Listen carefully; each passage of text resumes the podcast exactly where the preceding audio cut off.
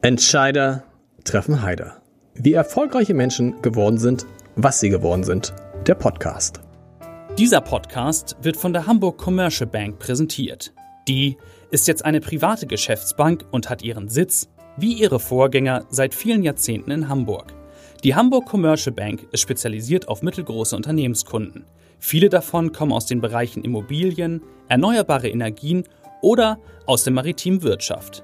Wenn es um komplexe Themen rund um klassische Bankdienstleistungen, um Projektfinanzierung oder Kapitalmarktprodukte geht, ist die Hamburg Commercial Bank eine sehr gute Adresse. Und jetzt viel Spaß bei Entscheider treffen Heider. Herzlich willkommen. Mein Name ist Lars Heider und heute ist jemand aus einer Branche zu Gast, der schon mehrfach nachgesagt wurde, dass sie ganz vor ganz schweren Zeiten steht. Fast öfter als der Medienbranche, der auch schon mehrfach nachgesagt wurde, oh, da könnte das ausdrohen und die Digitalisierung wird diese Branche auf jeden Fall ganz hart treffen. Und tatsächlich ist diese Branche eine der Branchen, wenn man sich die Medien anguckt, nein, die Branche, die am stabilsten ist. Und ich bin sehr gespannt zu erfahren, wie das funktioniert. Der Mann, der heute hier ist, ist Christian Heimann. Buchhändler aus Hamburg, nicht irgendein Buchhändler, 14 Buchhändler, wer in, äh, 14 Buchhändler, 14 Filialen, 14 Buchhändler. Wer in Hamburg, ähm, wer in Hamburg und Umgebung lebt, kennt Heimann. Herzlich willkommen. Hallo Herr Heider, schön, dass ich hier sein darf. Was meinen Sie ist die erste Frage? Es gibt eine Frage, die muss man sofort stellen, wenn man mit einem Heimann spricht. So eine Ähm. Platte, ich sag, Sie, Sie kommen nicht drauf, doch Sie kommen drauf. Was ist Ihr Lieblingsbuch? Immer das, was ich gerade lese. Und im Augenblick ist es von Matthias Brandt Blackbird. Okay, Sehr amüsant. Okay. Warum ich die Frage stelle, ist, damit beging, begann alles und das ist so ein, so ein Claim bei Heimann. Es begann mit ihrem Opa, richtig, Kurt Heimann, Richtig, ja. der Lieblingsbücher hatte und sich dann überlegt hat, nur Lieblingsbücher zu haben, ist so ein bisschen langweilig. Ich mache daraus ein Geschäft. Vor, oh, lange her. 91, 91 Jahre. 91 Jahre. Wie war, was war das Lieblingsbuch Ihres Großvaters? Hermann Hesse. Welches? Hermann Hesse ist ja, Goethe, naja, er hat viele Bü- Lieblingsbücher. Aber ähm, er hat eigentlich damals den Buchhandel gegründet, eben aus Liebe zum Buch. Wenn Sie sich überlegen, 1928 gab es schon viele Bücher, aber noch gar nicht so viele wie heutzutage. Und er hat begonnen damals im Erzgebirge mit seiner Ausbildung, ist dann über Leipzig nach Hamburg gekommen, hier die Liebe gefunden, sich sesshaft gemacht und seinen ersten kleinen, sein kleines Büchergeschäft im Lehmweg in Eppendorf gegründet, bevor er dann in den Eppendorfer Baum umzog. Nicht genau dahin, wo wir jetzt sind, aber schon in die Nähe. Und das war wirklich so mit eigenen Büchern. Nein, nein, es war natürlich Oder- nicht seine eigenen Bücher, aber es war natürlich eine Auswahl der Bücher, die er gut fand, mit dem er damals sein Geschäft eröffnet hat, ja. Wie viele Bücher hatte, wissen Sie das? Wie viele Bücher hatte damals so ein Buchladen? Äh, das kann ich Ihnen leider gar nicht beantworten, aber es werden nicht wie heute ein paar Zehntausend gewesen sein, sondern eher ein paar Tausend, ja. stehen tatsächlich, also Eppendorfer Baum, das kennt man, das ist die Zentrale von Heimann. Ähm, interessanterweise quasi in den 91 Jahren, so viel haben sich da gar nicht bewegt, was die Zentrale anbelangt. Ne? Doch, doch, wir sind vom Eppendorfer Baum, also Lehmweg, dann Ja. Eppendorfer Baum der erste Station, dann Eppendorfer Baum genau gegenüber, wo wir jetzt sind. Und dann hatten wir die Chance, mein Vater in den 80er Jahren dieses Gebäude zu erwerben, in dem wir jetzt sind. Und da haben wir dann das Geschäft sukzessive ausgebaut auf den Stand, den es jetzt hat. Wollte ich sagen, aber das ist, also es ist ein sehr überschaubarer Raum gewesen. Ist ja, ist ja erstaunlich, dass man da, wo es angefangen hat, letztendlich dann auch heute noch ist und die Zentrale hat. Den Stadtteil zumindest, ja. Immerhin, also Ja, viele, viele wechseln, viele wechseln die, viele, viele wechseln die Städte. Wie viel, wie viel äh, in so einer Buchhandlung, wie viele Bücher haben Sie da tatsächlich vorrätig im Moment? Also in Eppendorfer Baum sind ungefähr 60.000 verschiedene Bücher mit 60.000. entsprechenden Mehrfachexemplaren dann, ja. 60.000 Bücher. Und Sie können, habe ich gesehen, 8 Millionen Bücher besorgen? Wenn Stimmt man, das? ne, acht glaube ich, sind, ja, wenn Sie die ganzen Self-Publisher mitnehmen, Ja. dann wahrscheinlich schon. Ich sage mal, der deutsche, der normale deutsche Markt hat so um 1,5 Millionen. Dann gibt's natürlich die ganzen Gebrauchtbücher, antiquarisch, die wir besorgen können, plus der Self-Publish-Markt, den wir auch teilweise abdecken. Aber 1,5 Millionen sind die Bücher, die gerade aktuell sind. Plus die Backlist, ja. Also Okay. das, was schon mehrere Jahre auf dem Markt ist, aber immer noch funktioniert. Das ist ein Wahnsinn. Wir sprechen nachher noch, wir sprechen daher noch rüber. Ähm, bevor wir jetzt über all die Fragen, die ich zum Thema Buch habe, zum Thema Lesen und vor allen Dingen wissen will, wie Sie es geschafft haben, anders als viele andere, die von der Digitalisierung betroffen sind, ein sehr stabiles, sehr großes Geschäft zu haben. Also Sie als, als Händler, aber auch die Branche an sich, müssen wir einmal noch ganz weit zurück und Sie müssen, es tut mir leid, die Geschichte haben Sie wahrscheinlich schon hundertmal erzählt, aber Sie müssen die Geschichte mit Sophia Loren nochmal erzählen. Da waren Sie noch ganz klein, 14, ne? Da war ich 14, ja. Sie haben gut recherchiert, muss ich sagen. ähm, wir hatten damals ähm, wie gesagt, das Geschäft vom Apple Baum genau gegenüber und mein Vater hat damals schon Signierstunden mit per bekannten Persönlichkeiten gemacht. Also mhm. von äh, Kurt Jürgens über den deutschen Boxer, dessen Namen mir gerade in der Aufregung entfallen ist. Welcher Boxer? Henry Maske wird es nicht gewesen nein, nein, nein, sein? Äh, Max Schmeling. Max Schmeling, Max genau. Schmeling Max war zum... Ja, der hat, wow. mein, der hat mein Kindersandsack äh, und meine Kinderboxhandschuhe signiert. Die Boxhandschuhe hängen jetzt in meinem Boxclub, die habe ich meinem Trainer okay. vermacht. Ähm, und damals war eben auch Sophia Loren da, die hat ihre Biografie geschrieben und ich hatte die Aufgabe, ihr einen Blumenstrauß ins Hotel Vier Jahreszeiten zu bringen. Mit 14 hatte Papa gesagt, so Christian, mach auch mal was. Genau. Und ich musste damals in der Schule noch immer Erlaubnis bitten, das Schulgelände zu verlassen. Und mein Direktor hat dann gesagt, okay, wenn du mir das erste signierte Buch mitbringst, dann funktioniert das. Okay. Dann bin ich mit meinem großen Blumenstrauß los, kam am vier Jahreszeiten an, bin natürlich so ganz selbstverständlich zur Rezeption gegangen, habe gesagt, ich möchte zu Sophia Loren. Da guckte mich der ja. Rezeptionist mit großen Augen an, der Concierge, und sagte, nee, da kommst du garantiert nicht hin. Die Blumen lässt du hier. Dann sage ich, nee, das mache ich garantiert nicht. Bin wieder rausgegangen, hab damals noch Telefonzelle, mein Vater angerufen, voller Verzweiflung, gesagt, Papa, ja. ich komme da nicht hin, was mache ich nun? Er lässt mich nicht aufs das Zimmer, der Concierge. Und dann sagte er, ja, dann musst du die Blumen halt am Empfang abgeben, die leiten das dann weiter. Und dann ging ich wieder rein und in dem Moment, wo ich die Blumen abgeben wollte und nach Sophie Loren fragte, stand die Managerin, die deutsche Tourbegleiterin von ihr neben mir und okay. kriegte das mit. Und die hat gesagt, gar kein Problem, komm mal mit, ich bring dich zu ihr. Und in dem Moment, wo ich ihr Zimmer betreten habe, habe ich natürlich alles vergessen, was ich mir auf Englisch zurechtgelegt hatte, um ihr, äh, um sie zu begrüßen und auch um ein Buch für meinen Direktor zu bitten. Und sie als Italienerin sah mich und nahm mich sofort in den Arm und küsste mich links und rechts und zufälligerweise. Bambini, genau. Genau. Ja. Und zufälligerweise war ein Armblatt äh, Fotograf dabei Siehste? und ein Reporter und hat das sofort fotografisch festgehalten. Und damit war ich dann am nächsten Tag ganz groß mit Überschrift Ein Begrüßungskuss von Heimann Junior im Hamburger Abendblatt und im Jahrbuch 1979, was es damals noch vom Hamburger Abendblatt gab. Wahnsinn. Und Papa war stolz? Ja, der hat sich natürlich köstlich amüsiert, aber ich, ich war stolz. Ich kam in die Schule zurück. Ich wurde erstmal von der Pausenaufsicht ähm, natürlich angemacht, dass ich das Schulgelände verlassen hätte und als ich ihm dann sagte, ich käme von Frau Lorraine, dann hat er gedacht, ich möchte ihn auf den Arm nehmen. Und ich roch den ganzen Tag nach ihr Parfüm und wollte mich überhaupt nicht waschen. Das war einfach. Und der Direktor grandios. war enttäuscht, dass es das Buch nicht gab? Das Buch gab es, das habe ich noch geschafft. Also das habe ich wirklich noch. noch geschafft. Ihr radebrechend, also stammelnd auf irgendwelchen englischen Brocken. Ich brauche hier unbedingt eine Can you sign this for my, for my teacher? Ungefähr so, ja. ja. Und äh, ähm, habe das bekommen, ja. Und er war ganz stolz. Er hatte das erste signierte Buch von ihr. Und ich war natürlich, ja, für, also Wahnsinn. Wahnsinn. Ja. Und vor allem, das passt. Ich schicke ja immer jedem, der hier in den Podcast kommt, einen Fragebogen. Und sie hatten einen wunderbaren Berufswunsch. Sie hatten mehrere Berufswünsche, aber ein Berufswunsch war Hollywood-Star. Ja. Hat doch jeder, oder nicht?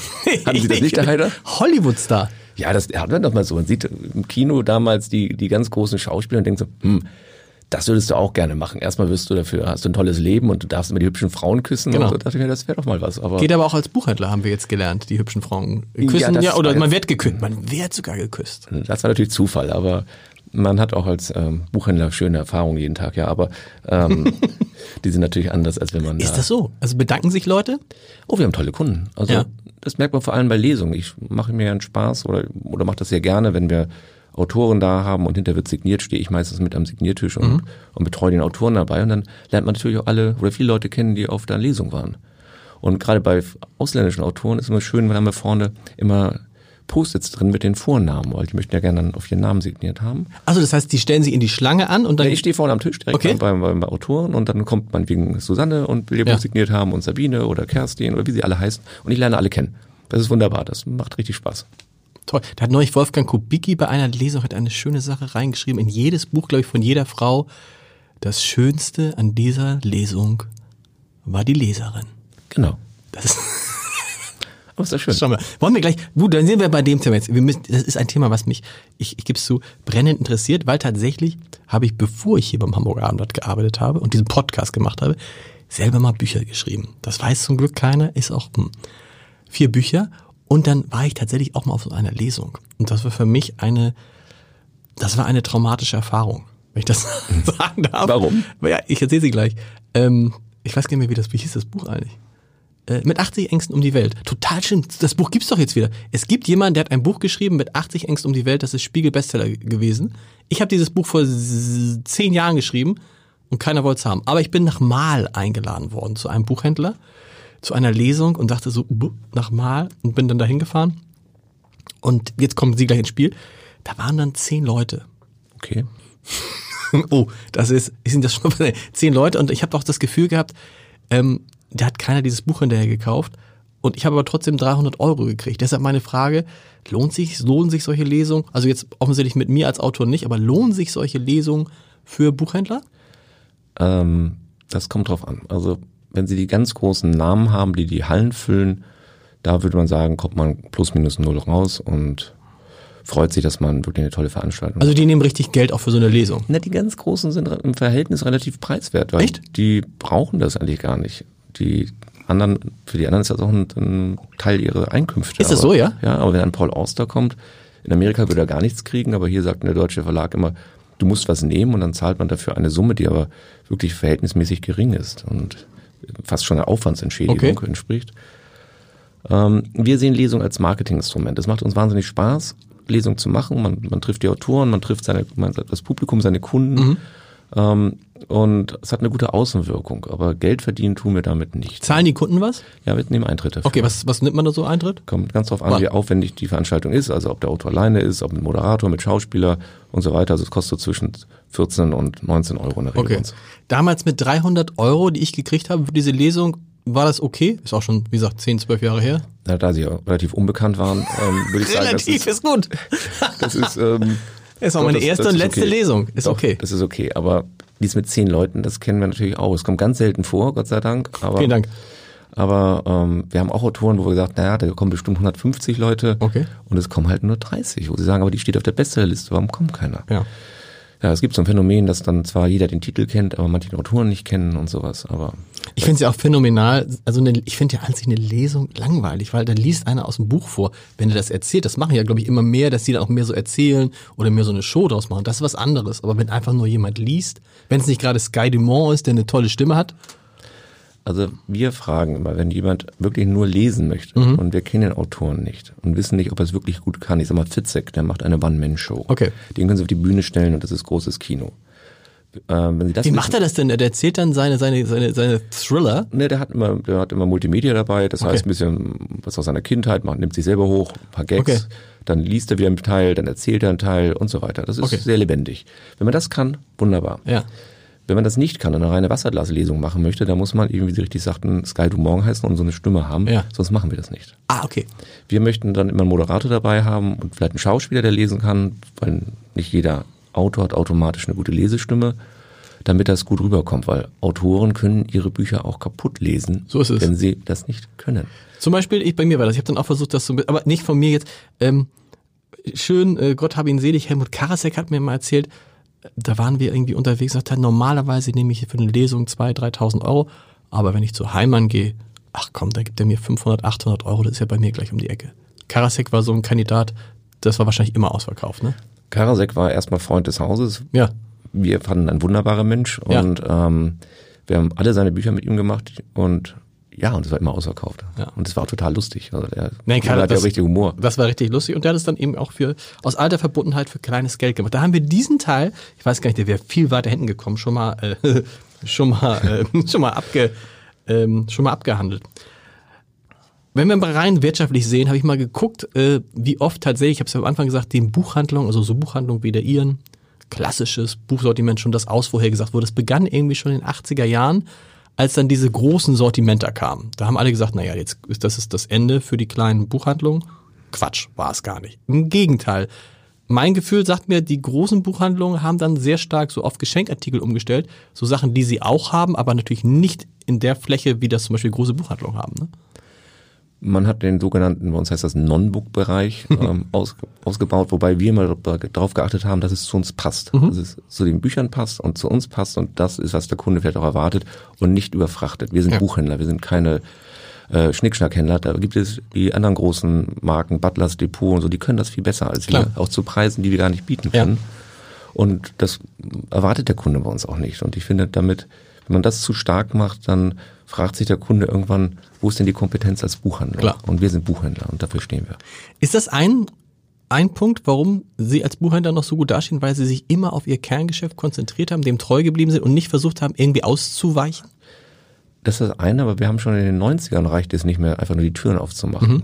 Man musste immer mehr tun, als, als einfach nur aufschließend da sein, sondern den Kunden mehr bieten, dass er einen Grund hat, bei einem reinzukommen mhm. und sagen, ich habe gar keinen Buchwunsch, aber ich gehe mal rein zu Heimann, da könnte was los sein. Mhm. Und sei es, dass wir aus einem Kochbuch gekocht haben, sei es, dass wir mit den Kindern gespielt haben, sei es, dass wir gestrickt haben, also immer in Bezug zu einem Buch, aber immer interessant bleiben. Dann natürlich unsere ganzen Veranstaltungen, die wir machen. Wir machen Leseförderung, wir arbeiten mit allen möglichen anderen Organisationen zusammen. Also sich wirklich breit aufstellen, was wiederum unser Nachteil ist, dass wir schon so viel machen, dass wir gar nicht noch mehr machen können. Das wird schon langsam schwierig. Andere Buchhandlungen wachen jetzt erst auf und denken, ich muss was tun. Die können das noch von, von A bis Z machen. Wir machen schon von A bis Z. Aber es macht uns wahnsinnig viel Spaß. Und sie brauchen aber auch die Mitarbeiter, die da mitgehen. Und das haben wir. Das ist auch das Entscheidende, glaube ich, dass man in einigen Buchhandlungen, ja, wenn man dann fragt, äh, können Sie mir irgendein Buch empfehlen, dann schon merkt, äh, ich glaube, der hat gar nicht so viele Bücher gelesen in der letzten Zeit. Also man muss auch, wenn man heute in einer Buchhandlung arbeitet, wahrscheinlich, wenn Feierabend ist, trotzdem lesen, lesen, lesen. Also das Lesen oder Lesen tun sie am wenigsten während der Arbeitszeit. Das machen sie in der Freizeit. Genau. Wird auch erwartet. Wird erwartet und im Tagesgeschäft funktioniert es nicht. Also wenn man, man kann mal reingucken in ein Buch oder mal in ein Bildbank schnell durchblättern, aber für die für das ganze Lesen, das tiefe, die tiefe Information, das geht nicht. Dafür Kriegen die Mitarbeiter die Bücher umsonst mit nach Hause, wenn sie ähm, die schon lesen? Nicht alles. Wir kriegen von den Verlagen Vorabexemplare, sogenannte okay. Leseexemplare. Ja. Die gibt's natürlich umsonst. Die stehen bei uns überall rum zur Ausleihe für unsere Mitarbeiter. Manche bestellen sich auch dann ein Freiexemplar und das funktioniert alles sehr gut. Ähm, die privaten Interessen muss man selber decken. Natürlich kriegt man die jetzt am äh, rabattierten Preis. Also da gibt es Mitarbeiterpreise dann, ja. Wie groß war Ihre Angst, als das E-Book aufkam? Das war auch so Ende der 90er Jahre, ne? oder? Noch ein bisschen schwer? Ja, ein bisschen ja. noch so Anfang der 2000er. Anfang der 2000er. Gab es die ersten Versuche, das war, da haben wir noch gelacht, weil die E-Reader selber, die Lesegeräte mhm. so groß waren, die hätten sich nie irgendwo mitnehmen wollen. Das okay. wie so kleine Tischcomputer und Inzwischen ist das eine Ergänzung, also als ein Miteinander. Aber damals war das so, dass ich weiß noch damals die ganzen Geschichten, das Ende des Buches auf Papier ist da, alle Leute lesen nur noch E-Books, wir kommen gleich zur Auflösung. Das ist eine erstaunliche. Haben Sie da gesagt, oh Mist, da fängt unser Geschäftsmodell jetzt an? Das hm. könnte eine ernste Gefahr sein? Na, eine Gefahr nicht. Ähm, diese Unkenrufe des Todes des Buchhandels, das haben wir das war ja schon Gewohnheit seit den 90ern, dass Stimmt, Internet genau, kam genau. und alle sagten, jetzt brauchst du nicht mehr in die Buchhandlung zu gehen, das lässt du jetzt alles schicken und überhaupt Internet ist das A und O. Ähm, ne, wir haben uns das natürlich angeguckt mit Interesse verfolgt. Am Anfang hat man es ehrlich gesagt auch ein bisschen belächelt, ja. dieser klubigen E-Reader, aber es war natürlich nur eine Frage der Zeit, wann auch da der technische Fortschritt so weit sein wird, dass es alles praktischer ist. Und dann haben wir natürlich geguckt, wie können wir dabei sein. Ja. Also, und das können wir eben sehr gut. Es gibt ja die sogenannte Tolino-Allianz im mhm. deutschen Buchhandel die ein sehr gutes Gegengewicht eben zu dem großen Mitbewerber aus Amerika gemacht hat. Mhm. Und man mit seinem E-Reader eben im Prinzip in jede Buchhandlung gehen kann, wenn man Probleme hat. Man wird einem geholfen und wir eben auch alles das bieten können. Wobei verbessern Sie mich, der Anteil der E-Books in Deutschland ist unter fünf Prozent, richtig? Na, ich glaube, er ist inzwischen sogar schon bei sieben oder acht Prozent. Okay. Aber immer noch in der Größenordnung sagen, das ist okay, es wächst sogar gerade wieder ein bisschen, aber nicht in den Maßen, wie man gedacht hat. Und es gibt gleichzeitig eine Renaissance zum gedruckten Buch. Genau. Die das, wenn, man, wenn man bei einer Zeitung arbeitet, so wie ich seit 30 Jahren, dann wünscht man sich auch eine, wünsche ich, obwohl ich wünsche mir es eigentlich gar nicht mehr, ist auch okay, so wie es ist. Aber viele hoffen, gibt es auch mal irgendwann eine Renaissance zur gedruckten Zeitung. Die gibt es nicht. Die Auflagen der Zeitung in Deutschland sinken, sinken, sinken. Wieso gibt es eine Renaissance des gedruckten Buches? Und wir reden da jetzt ja nicht von eine Renaissance wie bei den Schallplatten auf einem niedrigen Niveau, sondern ich habe mal geguckt, die Zahlen sind enorm. Ich glaube, der, der Gesamtumsatz mit Büchern in Deutschland liegt irgendwas bei über 9 Milliarden Euro, Richtig. bei den Buchhandlungen bei 4,3 Milliarden Euro. Der ist jetzt auch nicht, also der ist jetzt nicht enorm gewachsen, aber ist auch nicht enorm gesunken. Warum, warum hält sich das Buch in einer Zeit, in der alles digitalisiert wird? Und das Buch hat ja alle Möglichkeiten. Ist ganz einfach zu digitalisieren. Warum ist das Buch dann so bleibt so, wie es ist. Und man sieht ja, man, ich wüsste jetzt nicht, warum es in den nächsten zehn Jahren anders werden sollte. Ähm, ich glaube, das hängt mit zwei Sachen zusammen. Das eine, durchs E-Book kam in den Verlagen ein großes Umdenken an den Tag, dass sie gesagt haben, wir müssen die Ausstattung der gedruckten Bücher verbessern. Mhm. Wenn Sie mal vergleichen, wie Bücher vor fünf, sechs, sieben Jahren aussahen, auch gerade Taschenbücher, wie die jetzt aussehen, wie wertig mhm. die sind, mhm. dass man einfach sagt, wenn jemand sich ein gedrucktes Buch kauft, dann muss es von der Haptik einfach toll sein, es muss Spaß bringen, man muss so einen Handschmeichler in der Hand haben. Ja. Also die Ausstattung ist viel, viel besser geworden. Wenn Sie Kochbücher nehmen, Kochbuchmarkt ist vor drei Jahren, weil es auch keinen richtigen Trend gab, total zusammengebrochen. Lag aber auch daran, dass die Verlage immer die gleichen Themen aufgegriffen haben. Und ich sage mal, ein Pastor-Kochbuch, ein Wok-Kochbuch und wie die alle heißen, das kauft man sich nicht mehr. Langweilig. Das kann man sich wirklich da online dann chefkoch.de oder so schnell das genau. Rezept holen. Aber wenn man Kochbücher macht, die eine komplette Lebenswelt abbilden, ich sag mal, israelische Küche und sie kriegen einen tollen Einblick. Otto Lengi, Ja, ist das aber- Stichwort, oder? Ja, auch, aber auch Tel Aviv zum Beispiel Okay. von, von Neni, das, ähm, das ist die Frau von Semi Molcho. Ja. Da kriegen sie einen Einblick über die Stadt Tel Aviv, wie über das Leben dort, dann verbunden mit, äh, mit Rezepten. Und das heißt, wenn Sie sich dafür interessieren, dann haben Sie da eine, Ihre komplette Lebenswelt mit Rezepten Mhm. abgebildet. Und sowas wird gekauft. Oh, Kochbücher funktioniert wieder, Sie sagen Ja. vor drei Jahren. Der Markt steigt wieder überall, weil Ja. da jetzt ein Turnaround da ist. Und das haben nicht die großen Verlage gemacht, das haben die kleinen Verlage gemacht. Wir machen Umsätze mit, das hat sich bei uns komplett verlagert, Mhm. mit Verlagen, die früher für uns gar nicht wichtig waren, aber die jetzt sehr schnell reagiert haben und so tolle Bücher machen, dass die Großen da echt Probleme gekriegt haben. Ich sagte es eben gerade, Jotam Otto Lengi, habe ich ja bei Ihnen neulich gekauft, Simple Mhm. und so. Das ist so ein Ding, was gerade durch die Decke geht. Also der ganze, die ganzen Bücher, die der gemacht hat, ne? Das geht jetzt schon seit ungefähr fünf Jahren durch die Decke. Ja. Ah, okay. Und, und ich meine, das ist auch einfach lecker. Ich habe die zu Hause. Meine Frau kocht ganz viel daraus. Wahnsinn. Für die, die es nicht kennen, muss man sagen, ähm, äh, Otto Lengi macht sich in seinen Büchern selber darüber lustig, dass er halt, wie soll ich sagen, bei den Rezepten nicht wenige Zutaten verwendet. Und ich, ich, ich weiß, neulich hatte ich ein Rezept mit 25 Zutaten, von denen ich acht gar nicht kannte. Und hat's geschmeckt? Es äh, ist jedes ist es lecker. Sie brauchen nur sie das, das zu kochen ist eine Stunde. Die Sache einzukaufen sind drei. Ja. Also Aber das ist doch, das ist eine schöne Erfahrung. Da Schöne kommt, man, Erfahrung. kommt man wieder in den Handel raus, sieht man andere Leute und sitzt nicht nur an seinem Schreibtisch. Ja, wir, das äh, wir, hat Vorteile. Hat Vorteile. Wir sind bei dem Warum ist das Buch? Hat es auch was damit zu tun, dass es so ein Buch an sich auch gar nicht so unpraktisch ist, wie man immer tut? Na, ich war ja noch gar nicht fertig. meiner Okay, Erklärung. Ja, machen Sie weiter. Ich habe Sie Na, unterbrochen. das, Sorry. nee, das andere ist, dass ich denke, in der gesamten digitalen Welt, wenn man den ganzen Tag unterwegs ist, da sehnt man sich irgendwann nach einem Punkt der Ruhe. Also, dass man einfach was hat, was ruhig vor einem ist, wo man eintauchen kann, wo nichts flackert und flimmert, wo man nicht abgelenkt wird. Sie kennen das selber, Smartphone, Sie gucken ja dauernd hier, dort, dort sind Sie unterwegs, aber Sie lesen ja nicht in, mal für zwei Stunden einen Text da drauf. Ja. Und das machen Sie mit einem Buch. Da setzen Sie sich einfach hin und haben Ihre Ruhe, ziehen sich zurück aus dieser Welt mal kurz. Und es ist, glaube ich, auch ein großer was heißt, Vorteil, dass sich für die Buchhändler, dass sich das Smartphone durchgesetzt hat und zum Beispiel nicht das iPad. Weil auf dem Smartphone ein Buch zu lesen wird dann auch irgendwann sehr, sehr anstrengend. Ne? Ähm, das ist richtig. Da können wir meine Frau jetzt ein Lied von singen, die es geschafft hat. Also eine kleine Anekdote aus unserem Ja. Familienleben. Meine Frau hat einen E-Reader, den sie auf Reisen nutzt. Sie Ja. war mal fünf Wochen in Australien, um unseren Sohn abzuholen und hat mich gebeten, weil sie sagt, so viele Bücher kann ich nicht mitnehmen, ich muss auch Gepäck von ihm Okay, da bei zurücknehmen. Reise ist ganz praktisch. Genau. Und da habe ich gesagt, klar, kannst du haben. Ich selber lese analog weiterhin. Ja. Und wir saßen dann bei einer späteren Reise nebeneinander im Flugzeug. Sie hatte ihren E-Reader, ich hatte mein gedrucktes Buch. Und sie hat es tatsächlich geschafft, den so in ihren Sitz zu versenken, dass sie, als sie den Sitz, äh, Rückenlehne wieder gerade machte, ihn zerstört hat. Er Oh. Genau dazwischen. Es machte knack und das war's mit dem E-Reader. Und Auf, der Rück, auf dem Rückflug nach Nein, Australien. Auf dem Hinflug, nein, das war eine, so. andere Reise, aber es Okay. war ein Hinflug, auch auf eine längere Reise und ich grinste sie an und sagte, ich hätte drei analoge Bücher mit, sie durfte sich eins aussuchen. Und sie sagte, ja, nicht so ganz mein Geschmack, Schatz. und hat dann ihre Bücher, das funktioniert dann eben, auf ihr Smartphone geladen. Okay. Und hat dann immer mit ihrem kleinen Smartphone da gesessen. Aber Das war mega kein Genuss. anstrengend, oder? Ja, das war kein Genuss. Ich finde auch so, ich weiß gar nicht, ich habe jetzt kein E-Book, aber ich finde auch so, man weiß und ungefähr, wo man ist. Äh, Und das Schönste für mich, so ein ausgelesenes Buch ins Bücherregal zu stellen und zu merken, wie das Bücherregale so anwachsen. Wenn du das nicht hast, hast du es ja nicht. Dann ist es irgendwie, dann hast du es gelesen, weg, Richtig. oder? Ja. Spielt das auch eine Rolle? Also haben Sie das Gefühl, dass eben ganz viele Leute schon auch so Bibliotheken haben oder so Buchregale, die ja auch schön aussehen. Also das weiß ich nicht, ob das in den, in den Wohnungen wieder so einzieht. Mir hat vor sechs, sieben Jahren auch ein befreundeter Möbelhändler mal erzählt, dass sie kaum noch Bücherregale verkaufen. Das war für mich dann natürlich so ein Ja gut, weil alle Billy Boy von Moment Ikea kaufen. des Nachdenkens. Genau. Ähm, aber ich hab, kenne viele Leute, die es genauso machen, ja. Wie viele Bücher haben Sie zu Hause? Wenig für einen Buchhändler. Echt? Ja, weil ich stelle nur ins Regal meine absoluten Lieblingsbücher. Okay. Also die Autoren, wo ich Fan bin, wo ich sage, da musst du alles haben. Da steht da alles. Dann bekomme ich natürlich auch viele Leseexemplare und einmal im Jahr sortieren wir aus. Und wie viel sind es? Ich würde sagen, wir haben so, wenn man über alles zählt, wahrscheinlich 800 Bücher da stehen. So wenig? Ja, so wenig. Ich habe, glaube ich, wir haben neulich mal gezählt, weil wir irgendwie, als wir umgezogen sind, waren 1300 oder so. Aber gut, ich sortiere auch nicht aus. Ich kann auch ein Buch nicht wegschmeißen.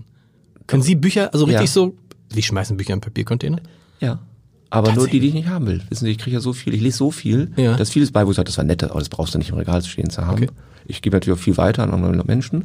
Und einmal im Jahr, wie gesagt, dann wird richtig ausgemistet. Und das sind ja dann auch Leseexemplare. Die sehen nicht so Okay. aus wie die, wie die dann die richtig fertigen Originalexemplare, die sind ein bisschen preiswerter gemacht. Da stelle ich mir nichts ins Regal von. Wie viele Bücher lesen Sie im Jahr so? Ich habe eigentlich permanent eins, mindestens mal teilweise Mhm. auch zwei, also pro Monat Zwei bis drei, können Sie ausrechnen, 36, 40 Bücher. Ja. Auch gar nicht so. Gut, Sie müssen auch irgendwann mal arbeiten. ne? Naja. Ich lese ja nur nachts, wenn ich nach Hause komme und irgendwann schlafe ich auch ein. Gibt es irgendwie Lieblings... Äh, das ist, Und dazwischen muss ich Anmoderation lernen für, für Auftritte und so. Gibt's, gibt's Lieblings, Lieb, Lieblingsschriftsteller? Paul Auster, Okay. absolut Favorite. Ich, Im Krimi-Bereich amüsiere ich mich köstlich über Jussi Adler-Olsen, den mag ich total Sie gerne. amüsieren sich über den? Ja, ich lese total gerne die Bücher. Ich, liebe- ich liebe die auch. Ich liebe Adler Osen genauso wie Joe Nesbo. Beide haben äh, gerade, man muss mal vorsichtig sein beim Podcast, man weiß ja nie, wann er ausgestrahlt und gehört wird. Aber in dem Moment, wo wir es jetzt ausstrahlen, hat Joe Nesbo das Messer rausgegeben und Adler Osen Pa- Passagier 2117. Haben Sie schon gelesen? Heißt das so? Ja, aber nicht Passagier, sondern Opfer, 2117. Opfer? Wieso kommen hier Passagier? Opfer 2117. Passagier ist genau. ein, ein Titel. Passagier ist, Fitzek. genau, genau, genau. Deshalb, ne, der, der, genau, aber super. Ja, ich habe beide gelesen. Und warum, warum aber amüsieren Sie sich über Adler Osen? Ist ja auch immer, Naja, die Kommentare, die Kommentare zwischen Jussi und seinem Chef sind natürlich schon sehr, sehr das lustig. stimmt, das ist lustig. Ja. Also Krimis, Krimis sowieso das Genre, was am besten verkauft? Ein riesen erfolgreiches Ja? Thema, ja. Haben Sie eigentlich, eine, meine Frau fragt mich das immer, weil ich quasi nur Krimis lese. Und sagt sie, und meine Schwiegereltern auch und meine Mutter auch. Sagt sie, wie, wie, was seid ihr eigentlich für abartige Menschen? Wenn sie da mal reingucken, das ist ja tatsächlich auch bei Jo Nesbo zum Beispiel, sind's ja, ist ja ein Gemetzel. Diese, auch bei diesen, gerade bei diesen Harry Hole Geschichten. Und sagt sie, warum, fragt den Heimann mal, warum lesen so viele Leute solche schrecklichen Geschichten? Weil sie dann selber nicht ausüben müssen. Nehme ich mal an. Nein, weil es einfach Spaß macht. Also, wenn man Ja, warum? ich aber Harry Hole ist ja gerade ein gutes Beispiel. Ja. Da ist ja so viel trockener Humor auch drin. Man, stimmt. man lacht ja auch mal ganz, ganz äh, fürchterlich dabei. Und dann, dann das, ähm, bei aller Spannung freut man sich doch, wenn man weiß, die nächste Seite, da hat man Erleichterung. Da darf man einmal so richtig lachen. Und das macht Spaß. Das macht Spaß. Ja. Also es ist ja einmal die Spannung, wo sie denken, ich kann es nicht mehr aushalten, das kann ja noch, noch, noch schlimmer werden. Genau. Und auf der nächsten Seite dann wieder die totale Entspannung. Nee, ist einfach gut. Ich glaube, es ist die, es ist tatsächlich so, es ist einfach die Spannung, dass du dann, dann dran bleibst und willst wissen, wie die Geschichte ausgeht. Nicht umso mehr ist es äh, schwieriger, wenn du einen langweiligen Krimi hast. Ich habe ja auch, ich hadere ja auch jetzt neuerdings mit diesen ganzen äh, Côte d'Azur Provence Krimis, weil ich die finde, sind so, die plätschern halt auch oft dahin. Ist die, die ich glaube, die, die Großphase ist auch vorbei, ne? Es gab ja auch bei Ihnen im Laden dann oh, oh, oh, immer so dann so, so, so wirklich ganze Regale, wo du dachtest, da steht ja ein und dasselbe Buch.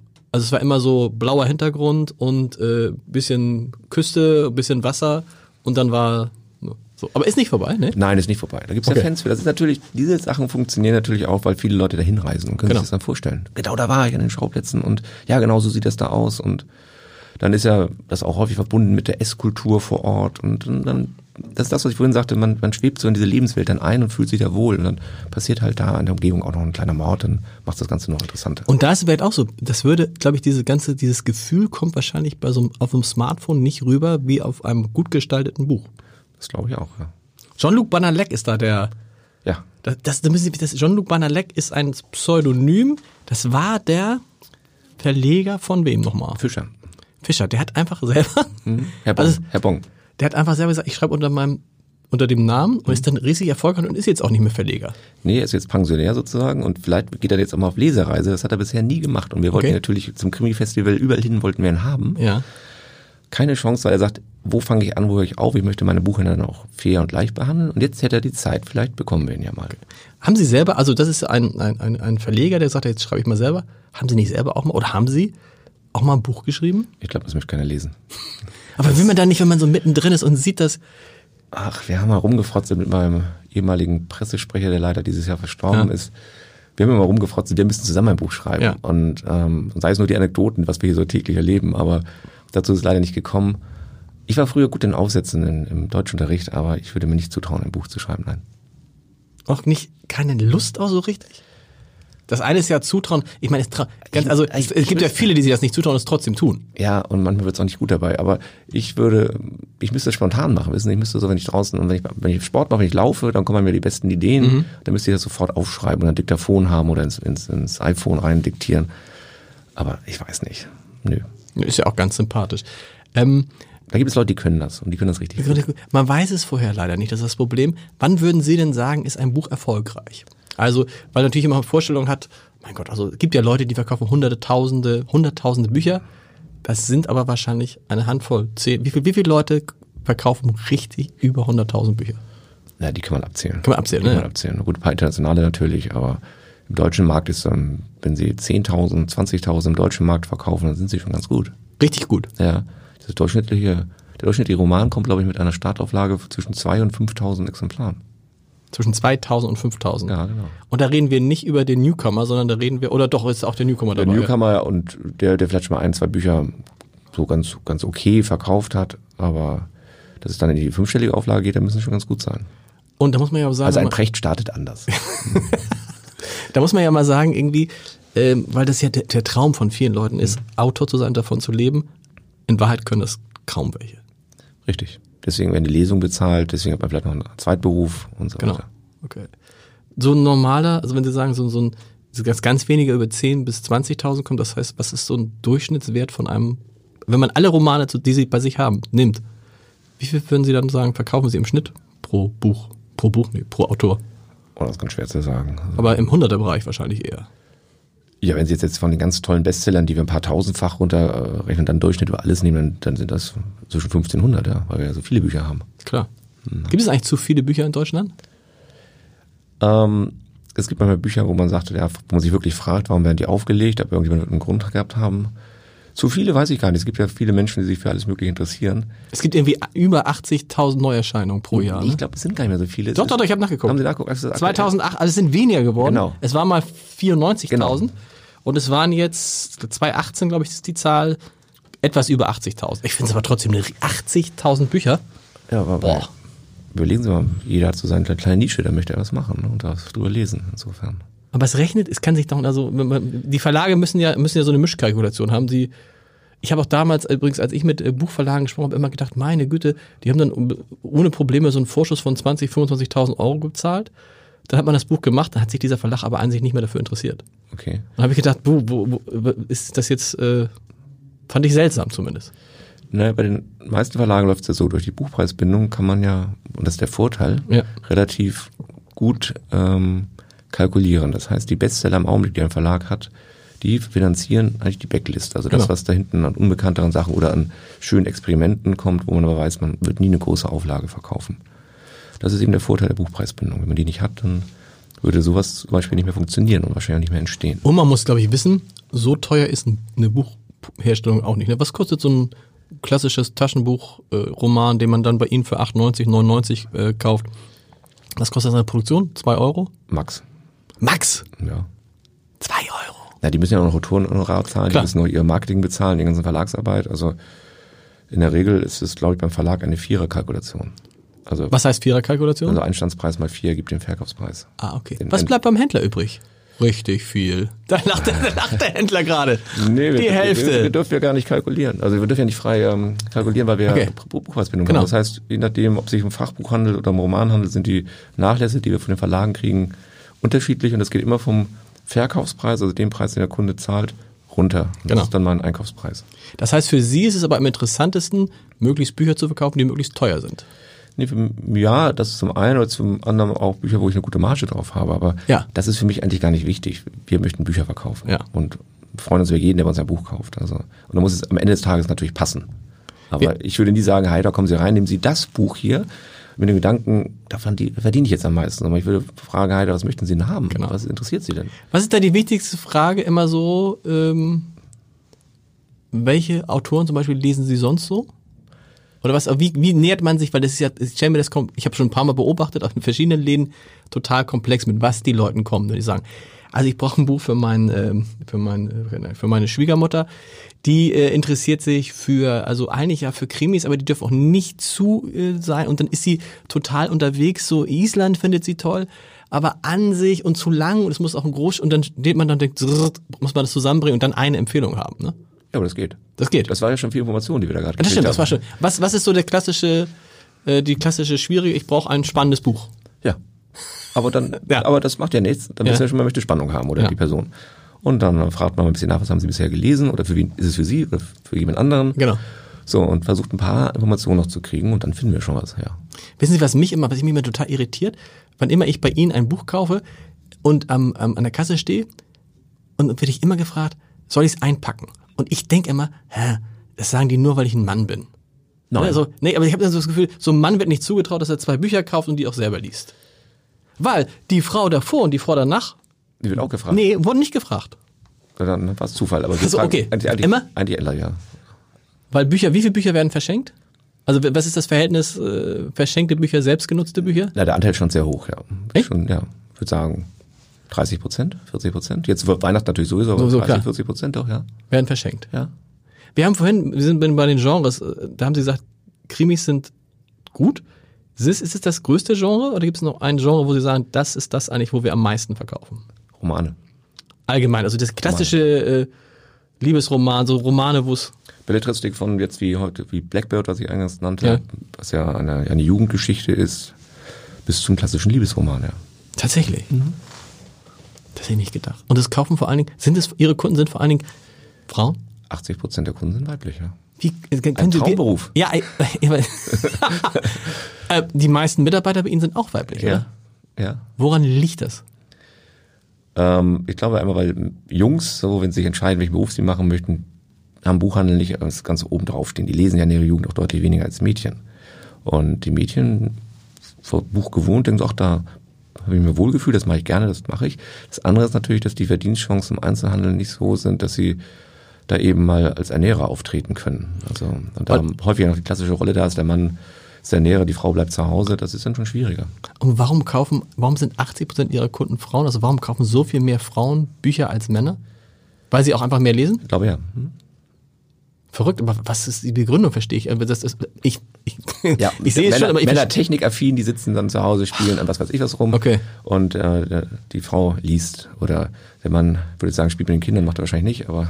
Stimmt, und dann sagt die Frau, nun liest doch endlich Ja. mal wieder ein Buch oder so. Also in meinem Freundeskreis ist das ganz klar. Ich habe natürlich auch viele Freunde, die lesen, aber Klar. vor allem sind es die Frauen. Und ich habe auch ein paar dabei, die ganz klar sagen, die lesen zwar täglich ihre Zeitung, Mhm. also sie haben das Abendblatt im Haus, was ich sage, wenigstens etwas, Mhm. aber zum Beispiel nie ein Buch in die Hand nehmen. Auch im Urlaub nicht. Ich war mit einem, einem meiner besten Freunde häufig in Urlaub. Ich sitze, liege am Strand und lese und mache und tu. Und er sonstig schläft. Ja. Langweilig. ja, aber er guckt dann sich die Leute an oder, oder hält sich oder sowas. Ich brauche mein Buch. Also Ich brauche, also oh, ein Urlaub, ich meine, der Urlaub ist ja eigentlich fürs Buchlesen gemacht. Mhm. Und meine größte Panik ist immer, dass ich nicht genug Bücher mit habe. Ich weiß, es gab früher Urlaube, da habe ich, glaube ich, in, für, für zwei Wochen, da hatte ich noch, hatte ich noch keine Kinder, habe ich, glaube ich, 14, 15 Bücher mitgenommen. Ich liebe sie, Herr Heider. Ähm, was ich auch gefunden habe bei der Recherche, und das konnte ich allerdings tatsächlich nicht glauben, man, sie verkaufen oder der Buchhandel verkauft mehr Hardcover als Taschenbuch. Hardcover ist es? Ja. Das glaube ich nicht. Ja, aber ich glaube, das sind nicht nur die Romane gemeint, sondern es geht dann von Roman über Sachbuch bis zu, Okay. bis zu Kochbüchern. Was ja alles hart gebunden ist. Stimmt, die anderen, die gibt's, die gibt's, gibt's Kochbücher dann als Taschenbücher? Nee, Ja, sieht es- auch komisch ja, aus, es gibt, ne? Es gibt die Softcover. Wenn Okay. Sie eine kleine Reihe von Griff und Unser nehmen zum Beispiel, das ist ja so ein ver- vergleichbar mit dem Taschenbuch, ja. Okay. Wir haben noch nicht gesprochen, Sie haben es angedeutet über den, über das Unternehmen aus Amerika, dessen Name wahrscheinlich nie genannt wird. In, also das ist ja die nächste große, äh, das ist der nächste, das war eine der, der, der großen Bedrohungen. Sagen wir es einmal, dass am Ende alle ihre Bücher über Amazon bestellen. Wie hoch ist der Anteil von Amazon jetzt am deutschen Buchmarkt? Wissen Sie das? 1, irgendwas Milliarden. Okay, und dann in Prozenten sind das? Na? Ja, so etwas so sech- 15, 16 Prozent, Ja, so in im der Bereich. Also schon merkt man. Also man merkt das insofern, ich kann ein anderes Beispiel geben, als Jojo, nee Quatsch, von, ähm, wie hieß denn der, komm jetzt kam noch ein Titel, es war zwar ein Riesenerfolg. Äh, ich weiß, wen Sie meinen. Jo, äh, Dings, äh, jeder weiß. Jojo, Jojo, nee, nee, nee, nicht, nicht, nicht, nicht die. Jojo Moyes, sondern die, die Erotikserie, die aus Amerika kam, was ja auch verfilmt worden ist. Oh Gott. Äh, Shades, was? of, Was? Shades denn? of Grey, Shades of Grey. Sagt mir nichts. Steht es auch bei Ihnen im Schrank? nein, nein, nein. Um Gottes Willen wirklich nicht. Aber da war der dritte Band, als der kam, der war teilweise verheftet.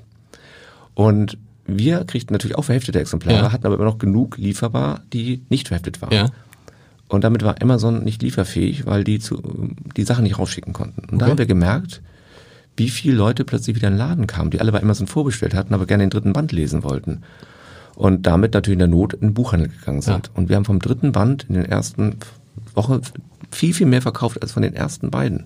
Da haben wir gemerkt, Amazon konnte nicht liefern. Da sieht man mal, was auch von den eigenen Kunden, die in unmittelbarer Nähe wohnen, online ordert. Gut, Erotik ist eh so ein Thema, was man dann vielleicht lieber anonym macht, aber ähm, ja, Amazon ist natürlich ein Thema für uns. Ähm, Unfaires Duell, ne? Der kleine, also un- trotz, trotz 14 Filialen gegen Amazon. na, es ist unfair insofern, weil der Staat da nicht durchgreift, was Steuerzahlungen und äh, Abgaben und ähnliches angeht, was wir ja alles hier vor Ort zahlen dürfen und auch gerne tun. Amazon äh, wickelt das über Irland oder sonst wo ab. Also die Gelder werden verschoben und hier wird möglichst wenig bezahlt, aber die ganze Infrastruktur wird genutzt. Die Städte werden verstopft und ein Zeichen, wo man sich sagt, eigentlich brauchen wir ein bisschen weniger CO2-Ausstoß, eigentlich sollten wir ein bisschen gesünder sein. Genau. Muss man sich da fragen, ob es Sinn macht, sich Produkte online zu bestellen, die dann mit Kleintransportern durch die Republik gefahren werden, die die Straßen verstopfen, ähm, für Staus sorgen. Und gerade bei Büchern muss man, bei Büchern muss man sagen, ist es einfach unsinnig. Die aber gegenüber Ja, da sind. genau. Also der Buchhändler vor Ort kann das genauso schnell Genau. oder hat es da. Sie werden eh jeden Tag beliefert, ne? werden eh jeden Tag beliefert. Man kann bei uns auf der Homepage gucken, ob wir es vorrätig haben. Man kann sich in die Filiale bestellen. Wir, wir machen das ja alles. Ja. Und das ist unsere Aufgabe, dem, dem Kunden zu sagen, du musst gar nicht zu Amazon. Wir haben auch eine Online-Anwendung. Wir können das alles und du kannst bei uns auch stationär das holen zu den Zeiten, wie es dir passt. Wir schicken es dir aber auch, was immer du willst. Wir können das. Genau. Aber Amazon ist natürlich so verhaftet als, als Versender, dass die Leute bei Online immer an Amazon denken und nicht an Heimann meinetwegen. Das stimmt. Und ich frage mich auch, ob nicht ein großer Punkt bei den Büchern ist, dass ähm, man irgendwie reingeführt wird und dann interessiert man sich für ein Buch und dann Menschen, die dieses Buch lesen, lasen auch dieses Buch. Und dann kriegt man, dass diese Mechanik dazu führt, dass viele Leute auf Amazon gucken oder gucken, was ist ein Amazon Bestseller. So, ist das nicht ein, auch ein relativ großer Hebel für Amazon? Diese, diese, diese Logik, die die so ein bisschen selbst mitentwickelt haben? Ja, wobei haben Sie mal gesehen, was Ihnen da vorgeschlagen wird? Ja. Passt das bei Ihnen?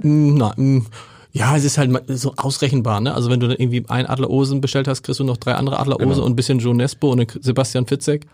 So, passt, ja. So. Adler und, und Nesbo passen, Fitzek passt nicht in die Reihe, finde ich. Aber gut. Ja, aber das können wir auch. Ja. Entweder verbal, indem sie mit uns sprechen, dann schlagen wir schon alles Mögliche vor und vielleicht haben wir noch den einen oder anderen besonderen Tipp. Und auf unserer Plattform, ähm, wir haben dahinter einen unserer, unserer Lieferanten liefern, der es für uns macht, äh, stecken, der es für uns macht, da werden ihnen auch Vorschläge gemacht. Ja. Also das funktioniert schon. Aber wie groß ist jetzt Ihre Sorge nach, nach dem, wie lange ist jetzt Amazon am Markt? Auch ein paar, zwei Jahrzehnte? Naja, das, was natürlich ein bisschen gefährlicher wird, die suchen jetzt Kurierfahrer. Sie können also wie Uber für Amazon machen. Das heißt, sie haben ein Auto, sie haben einen Führerschein, dann können Ja. sie sich da bewerben, dann dürfen sie vor Ort hier ausfahren. Ja. Ähm, und damit wollen sie die Same-Day-Delivery noch, noch verstärken. Und das ist natürlich was, wo ich sage, ja, da, das ist ja ihr großer Vorteil. Man kann hingehen und kann Das ist ja für mich, wenn ich ein Buch will, will ich es oftmals gleich. Wenn es erschienen ist, will ich es gleich und dann mag ich auch gar nicht auf einen Tag warten. ja, aber es gibt bestimmt viele Leute, die jetzt sagen, ich warte einen Tag oder wenn ich es sofort Ja. haben will, dann gehe ich los. Aber Ja. die, die dann sagen, jetzt muss ich gar nicht mehr losgehen, die werden dann nochmal anwachsen. Und man hat ja, das ist ja auch das Gute bei dem Buch, man hat ja keinen Preisvorteil. Genau. Das ist ja insofern ist es egal, wo man es kauft. So, man kann es. Äh, aber es ist nicht so, dass sie sagen, dass äh, Amazon, wie es früher mal gedacht wurde, Amazon und E-Book sind die Totengräber des Buchhandels. Beides ist nicht eingetreten. Nein, Gott sei Dank nicht.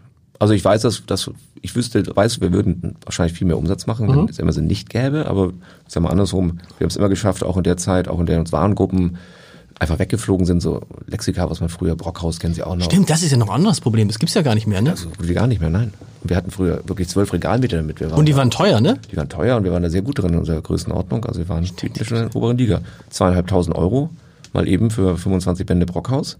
Dafür müssen sie viele Taschenbücher verkaufen. Genau. Das, Und, das, und das, hat, das ist jetzt aber dann die Schuld von Wikipedia. das ist die Schuld an Wikipedia von Digitalisierung, klar. Klar. Und, und viele eben mögen sich nicht mehr so eine große Enzyklopädie ins Regal stellen.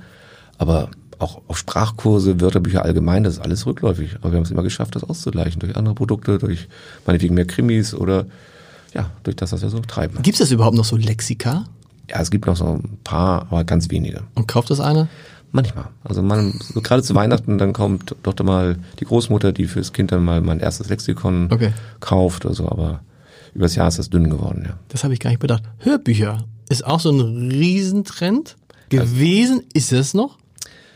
Hörbücher haben einen, relativ stabilen Markt, laufen aber auch leicht rückwärts, kommt Okay. aber ganz stark dadurch, dass die Autosindustrie keine CD-Player mehr verbaut. Hörbücher sind ganz viel im Auto gehört worden. Klar. Und sie haben keinen CD-Player mehr, ich habe auch keinen mehr in meinem, in meinem Auto. Ich habe Also noch einen, juhu. Ja, das heißt, Sie müssen jetzt entweder sich das zu Hause auf den Stick ziehen Genau. und dann spielen Sie es ein oder Sie streamen von vornherein. Genau, und dann da muss man nicht mehr hingehen. Also, weil Genau. das ist ja der große Vorteil der Podcast. Wir machen ja gerade einen, den kann man halt streamen und den hören die Leute über Bluetooth, äh, hören die sich das im Auto an. Genau. So, aber das, da kenne ich viele, die das echt bedauern. Also die wirklich hart äh, Hörbuchhörer waren und sagten, ich muss viel Langstrecke fahren und da brauche ich die. Ja. So, ich muss mal gucken hier. Wir, haben, wir, haben so, wir sind ja so durcheinander. Jetzt wäre nämlich eigentlich der Punkt gekommen, wo ich über die, über die Lesereisen spreche. Wir haben über die Frauen gesprochen, die mehr Bücher kaufen als Männer. Ich habe gesagt, dass ich immer, wenn ich ein Buch kaufe, gefragt werde, ob ich ein Geschenk kriege. Ah, das ist interessant. Sie führen ja den Laden. Nee, noch andere Sache. Ah, als ich Autor, als ich damals äh, mein erstes Buch erschien, jetzt kann ich das sagen, bin ich auch zu Ihnen in die Filiale gegangen und habe ein bisschen umdekoriert. Sie waren das. Ja, aber nee. Ich versuche Sie bis heute. Und dann, und dann, und Wo haben Sie die Jussi gelassen? und dann, und dann habe ich so, das habe ich dann damals äh, mit äh, einem, äh, einem Bekannten von mir besprochen, mit David Safir, den kennen viele millionenfacher Bestsellerautor äh, Mises Karma. Und als Mises Karma zum ersten Mal rauskam, ist der tatsächlich auch in jede Buchhandlung gegangen und hat dann gesagt, guten Tag, äh, ich wollte mal fragen, haben Sie von David Safir Mises Karma? Und das hat er so lange gemacht, bis sein Sohn mit war und gesagt hat, das ist übrigens mein Papa. so, was ich fragen wollte, passiert sowas öfter mal, dass Sie merken, das ist so ein Autor, der fragt dann nach seinem Buch, der bestellt sein Buch. Sie nicken schon, ne? Ja, Das ist gar nicht so selten. Kommt ganz häufig vor. Ja, ja. Also gerade wenn man einen Erstling hat, ist man natürlich stolz und möchte, dass Ja. das gezeigt wird. Also das Umdekorieren in den Läden, das kennen wir. Da waren Sie nicht der Einzige. Und dann, aber ich habe der Einzige, der sein Buch bei Spiegel Bestsellerliste auf Platz drei gestellt hat. Nein. Haben Sie gemacht? Ja, ja, aber hat auch nichts. Hat auch nichts. Doch am Ende immerhin, glaube ich, irgendwie 12.000 oder 13.000 Stück verkauft. Oh, nicht schlecht. Das ist ja gar nicht Respekt. schlecht. Nicht unter meinem Namen wohlgemerkt, deshalb äh, ist alles gut. Ähm, aber wie geht man so mit, gibt's auch so Autoren, die zu Ihnen kommen und sagen, hier, ich habe ein Buch im Eigenverlag, können Sie das bei sich verkaufen? Wahrscheinlich auch viele. Ja, das ist etwas schwieriger. Also wenn das, ich sag mal, ein Autor bei uns im Stadtteil ist und wir da irgendwie Bezug zu haben und Okay. das einigermaßen vertretbar ist, dann machen wir das. Dann nehmen wir es in Kommission und legen das mal hin. Aber nicht richtig gerne, weil der Verwaltungsaufwand ist für uns genauso Genau. groß wie für jedes andere Buch, nur die Abwicklung ist viel aufwendiger. Und wir müssen auch mal gucken, dass da nicht irgendwas liegt, wo, was wir gar nicht vertreten können. Klar. Das heißt, es müsste einer auch wirklich dann lesen, nicht, dass da irgendwas drin ist, von rechtsradikal bis pornografisch. Das stimmt. Das weiß man ja alles nicht. Das stimmt. Und ähm, häufig ist die Qualität dann so, dass sie sagen, da ist Fremdschämen angesagt. Ja. Das mögen wir dann nicht so gerne unseren Kunden bieten. Da können natürlich auch manchmal einem so kleine Perlen oder auch große Perlen entgehen. Ich hatte neulich in diesem Podcast Güldane Altekrüger. Kennen Sie wahrscheinlich auch, die Frau, die das Buch geschrieben hat, ähm, Abnehmen mit Brot und Kuchen. Ähm, 160.000 verkauft, ne, mehr 180.000. Die sagte auch, ich weiß nicht, ob sie bei Ihnen, weil sie sei auch eine Hamburgerin, die sei in Hamburg durch viele Buchläden gegangen. Alle haben gesagt, um Gottes Willen, wir wollen keine Autoren haben und so. Am Ende hat sie dann alles selber gemacht, einen riesen Erfolg gehabt, aber so, gut, sowas ist dann, aber ist wahrscheinlich leider die Ausnahme aus Autorensicht. Das ist die Ausnahme. Aber das ist eigentlich ein Thema für die Verlage, die dann Genau. eigentlich dieses Thema aufgreifen müssen und sagen, oh, da ist jemand, das geht gerade durch die Decke. Äh, Shades of Grey war sowas. Die waren war erst nur online unterwegs Okay. und dann wurde sie entdeckt und wurde gedruckt. So und ähm, wir als Buchhändler haben da natürlich wenig Einfluss, was die Verlage übernehmen wollen. Wenn wir, wie gesagt, jemanden im Stadtteil haben und der, wo wir sagen, das kann man verkaufen, dann machen wir das gerne, aber dass wir auf diese Stückzahlen kommen, die Sie gerade genannt haben, beziehungsweise ein Buch dann so pushen können, das ist ja schon eher seltener. Ich weiß, dass die online ganz viel macht, von der Sie gerade gesprochen Total, ja. Aber andererseits gibt es auch, hat, glaube ich, Dora Held mal erzählt, dass Dora Held ihre Karriere als, als Autorin vor allen Dingen den Buchhändlern zu verdanken hat, die sie immer empfohlen haben. Sie sagt, glaube ich, ohne die Buchhändler wäre ich nicht da, wo ich, wo ich heute bin. Soll ich mal Ihren richtigen Namen nennen? Wir, sie ist ja Freundin unseres Hauses. Ich nenne den Namen jetzt nicht, aber Wie, sie heißt gar nicht Dora Held. nein, sie heißt Bärbel Schmidt. Und sie war früher Vertreterin für DTV. Die ist, Genau. Die ist im Buchhandel unterwegs gewesen, Genau. unglaublich nette Kollegin. Ja. Und hatte natürlich dadurch das Glück, als ihre Bücher kamen, die auch noch wirklich gut sind, Ja. und Spaß bringen, wenn man auf das Genre steht. Und dass sie natürlich dann von den Buchhändlern schon mal insofern mit Sympathie aufgenommen wurde. Sie wussten, ach guck mal, das ist doch die Bärbel Schmidt, die hat nur einen Ja, anderen Namen jetzt. genau. Okay. Und äh, alle ihre neuen Bücher stellt sie bei uns vor. Sie ist nächstes Frühjahr auch wieder bei uns. Aber das heißt, da sieht man mal, was für eine Macht die Buchhändler doch haben. Ne? Also wenn es viele Buchhändler das gleiche Buch gut finden, wie in, wie, Sebastian Fitzek ist auch durch den Buchhandel groß Okay. geworden. Das, da, dafür dann bedankt er sich auch jedes Mal. Okay. Die, sein erstes Buch ist durch die Decke gegangen, weil wir Buchhändler es empfohlen haben. Ja. Und nicht, weil irgendjemand anders da. Das sind dann diese kleinen Karten, die es bei Ihnen, es ist dein Lieblingsbuch oder bei Genau. anderen sind einfach so kleine, dieses Buch hat Frau Müller gelesen, Ja, Frau genau. Müller sagt so und so. Und dann denkt man, ich wüsste ja immer gern, wie Frau Müller aussieht, um mir so gucken, ist die so ähnlich wie ich? Dann gehen Sie doch mal los und gucken. Frau Müller ist ja da. Wer entscheidet eigentlich, welche, das ist auch interessant, die Bücher haben diese unglaublichen, ähm, unglaubliche Auswahl. Was, wonach entscheiden Sie, welche Bücher Sie tatsächlich in den Laden holen? Weil Sie hören ja nicht alle von den 80.000. Na, das macht man Einkauf. Also Okay. erstmal die, die Kollegen, die die Abteilung leiten. Dann haben wir einen Zentraleinkauf, die sprechen sich ab und gucken, was kommt da und was brauchen wir, was haben wir gelesen, vielleicht schon vorab und gesagt, oh, ist gut, Mhm. Okay. davon brauchen wir ein paar mehr. Ja. Und so wird die Auswahl gemacht. Da gibt es natürlich Autoren, die kennt man, aha, da braucht man nicht viel zu machen, der Preis der läuft. Genau. Oder der Backlist, da brauchen wir den nochmal. Und so wird die Auswahl gemacht, ja. Okay. Das heißt, Sie selber Sagen auch manchmal, Leute, ich habe da was entdeckt, da müsst ich ihr. Ich frage manchmal nach, aber ich überlasse da, habe ich volles Vertrauen. Ich habe ja wirklich Okay. tolle Leute. Und wenn ich mich da einmische, dann stöhnen sie eher. Also Was will der? 200 Mitarbeiter? Stimmt? 220. Ja. 220 Mitarbeiter. Und, das ist auch eine interessante Geschichte, sie führen das Unternehmen ja nicht allein, Mit meiner sondern, Schwester. sondern mit ihrer Schwester. Das finde ich hochinteressant. Wie ist es mit der Schwester zusammenzuarbeiten? Fürchterlich. Fürchterlich ja, gut. Ja, fürchte- nee, weil das ist ja, mein Bruder, Schwester, man kennt, ich könnte jetzt hunderte von Familien nehmen, wo die gar nicht miteinander reden und froh sind, dass sie sich immer nur Weihnachten sehen. Sie sehen sich wahrscheinlich andauernd, haben Jeden es Tag. Mhm. wahrscheinlich jeden Tag gut aufgeteilt, aber oder haben sie vorher schon so ein gutes Verhältnis mit ihrer Schwester gehabt? Wie geht das? Ähm, wir können das ganz gut trennen. Also sie hat einmal, wir haben äh, komplett getrennte Bereiche. Ich mache den kaufmännischen Bereich, sie macht Personal. Das, Okay, das ist schon mal gut, ja. das macht sie sehr gut und da rede ich auch nicht rein. Wir stimmen uns natürlich ab. Aber wenn sie der Meinung ist, dass das so und so sein soll, dann ist das so und so. Wie gesagt, da hat's, das macht sie super. Wir sehen uns jeden Tag, sprechen uns über die große Linie ab und wir streiten uns natürlich auch mal ganz ordentlich. Okay. Wir sind nicht immer einer Meinung. Aber da wird die Tür, zu, Tür zugemacht, dann wird ordentlich gefetzt. Und da muss man halt die Größe haben, dass man sich danach auch mal wieder anschaut und sagt, so, und jetzt gehen wir wieder zum normalen Geschäft. Wer, entsche wer entscheidet? Wir beide. Zusammen immer. Wem gehört Heimann eigentlich? Beiden Familien 50-50? Meine Schwester und mir und mein Vater. Ah, okay. Mein Vater ist noch Minderheitsanteile, hat noch Minderheitsanteile und meine Schwester und mir gehört das meiste. Meist. Und haben Sie schon mal, das frage ich natürlich aus eigenem Interesse, Ihre Tochter, das muss man mal offen sagen, das ist ja alle Compliance-Probleme gelöst haben, Ihre Tochter arbeitet beim Hamburger Abendblatt. Richtig, da fühlt sich auch sehr wohl. Sehr wohl, das ist, so, hoffentlich bleibt das auch lange so. Wie, ich rede viel mit äh, den Leuten, die hier im Podcast sind. Natürlich, entweder sind sie selber gerade erst ähm, ins Unternehmen gekommen. Es war neulich zum Beispiel Per Ledermann da, der äh, Chef von Edding. Und ist schon ein bisschen länger da, aber den hat der Vater mit 15 zum ersten Mal gefragt, ob er sich vorstellen könnte, ins Unternehmen zu gehen. Wie ist es bei Ihnen? Weil die, die Hoffnung ist ja wahrscheinlich, dass irgendwann ein Kind, eines der Kinder, ins äh, Unternehmen kommt. Also meine Schwester und ich haben zusammen fünf Kinder. Also Genau. Sie zwei, ich drei. Da ist ja schon mal die Auswahl groß. Die Auswahl ist groß. Von dem, was sie studieren oder welche Ausbildung sie gemacht haben, könnten sie eigentlich alle kommen. Okay. Würden sie alle fünf das zusammen machen, wäre es, glaube ich, die am interessantesten geführte Buchhandlung Deutschlands. Warum? Von, von dem, was sie mitbringen. Ja, der, eine, okay. der eine studiert ähm, Wirtschaft mit Schwerpunkt ähm, äh, Maschinenbau, der andere studiert Wirtschaft mit Schwerpunkt Informatik, der nächste macht Jura. Anna, die Sie schon genannt Ja. haben, hat ja Journalismus studiert Ja. und mein Jüngster macht gerade eine Ausbildung zum Hotelkaufmann. Okay. So, also, und hat ein sehr gutes Händchen für Interieur. Also, Okay. Da wäre eigentlich alles da. Ähm, gefragt, direkt haben wir eigentlich noch keinen, sondern wir haben ihm gesagt, wenn ihr das wirklich wollt, dann denkt mal drüber nach. Okay. Aber die haben natürlich mit dem, was sie studieren, auch alle anderen Möglichkeiten dieser Welt Klar. offen stehen und sehen natürlich auch, was das heißt, wenn man selbstständig ist und wie viel Arbeitsansatz das bedeutet und durch welche Höhen und Tiefen man noch geht. Das ist ja nicht Klar. alles immer nur Sonnenschein. Ja.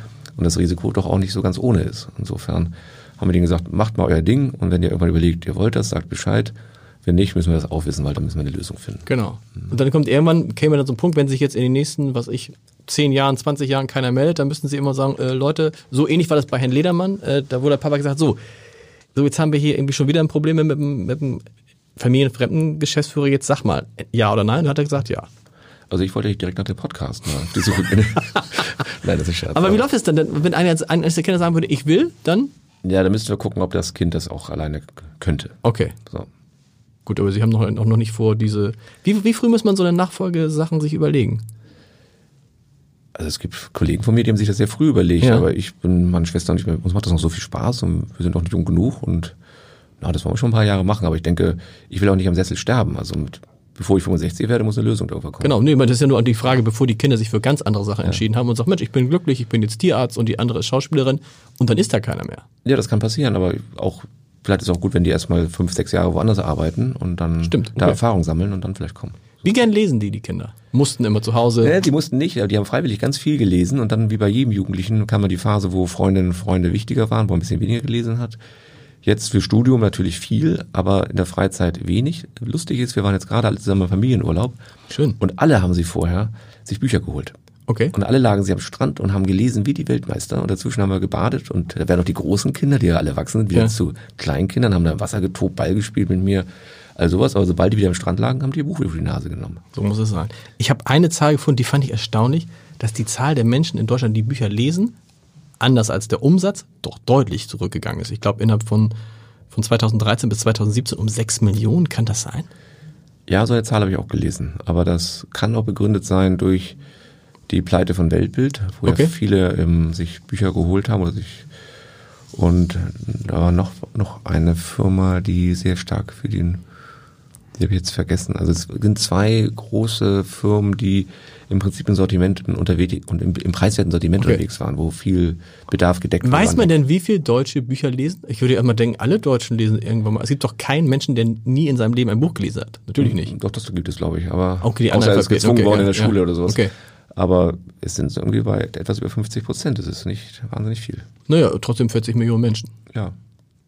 Kinder? Immer noch ein Riesen, auch ein Riesensegment. Also da ist nichts mit. Wenn ich sehe, meine Kinder sind vier und acht, ich würde sagen, die haben allein schon 200 Bücher. Meistens übrigens, was, das ist jetzt für Sie doof, was man dann so weitergereicht kriegt. Ne? Was ich aber auch toll finde, bevor die weggeschmissen werden. Macht nichts. Was machen Sie mit Büchern? Sie schicken die Bücher an die Verlage zurück? Die Bücher, die wir nicht verkaufen können, werden an die Verlage zurückgegeben, ja. Und dann weg recycelt. Die werden nicht unbedingt weg, manche werden natürlich auch vernichtet, aber vieles landet dann auf dem Zweitmarkt. Das ist das, was Sie bei uns vor der Tür sehen. Wo ah. dann die, die Preisbildung aufgehoben wird und man die Bücher ja. eben nochmal zu einem deutlich reduzierten Preis eine Chance. Das war das Schlimmste, wenn ich das noch erzählen darf, als eines meiner Bücher dann wurde aus der Preisbindung rausgenommen und es wurde mir dann, glaube ich, für 30 Cent angeboten. Ja. Ich habe dann noch schnell 20 gekauft. Das war ein überschaubares Investment. Liegen jetzt im Keller. Hätten Sie doch alle nehmen können. Die Weihnachtsgeschenke für die nächsten 30 Jahre. oh, ist das, oh, ist das gemein. Ähm, ja, Sie sind, aber Sie blicken zuversichtlich. Ja. Es ist irgendwie verrückt.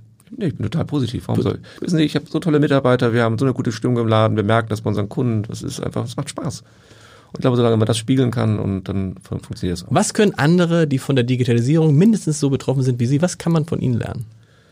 Also wir als Buchhandel waren ja die ersten, die betroffen waren, sei es vom Internet, sei es von der Digitalisierung. Genau. Das heißt, wir haben das alles schon durchgemacht, was jetzt auf die Möbelbranche oder auf die Modehändler seit langem Auf die Banken, auf, auf alle, ehrlich gesagt, alle. auf die Autohersteller. Naja, was man lernen kann, ist natürlich ein dass man einmal sehen muss, was kann ich davon für mich übernehmen, was ja. muss ich auch bieten, ein Stück weit Gelassenheit und wie weit kann ich sagen, okay, ich kann nicht überall, äh, ich kann nicht alles bieten, was Amazon bietet, aber ich, wie kann ich es schaffen, dass der Kunde sagt, ich gehe trotzdem zur Heimat? Welchen Vorteil kann ich ihm bieten, dass er zu mir kommt? Und da muss man sich davon verabschieden, dass man irgendwie der Größte sein könnte. Genau. Das wird man nie wieder sein, aber sich auf seinen Kern konzentrieren, sich ja. auf Qualität, Beratung konzentrieren, eigentlich ich, ganz einfach. Ich will gar nicht der Größte sein. Nee. Ich will es einfach nur gut machen. Ein schöner Schlusssatz. Vielen Dank, Heimer, dass Sie da waren. Vielen Dank, dass ich da sein durfte.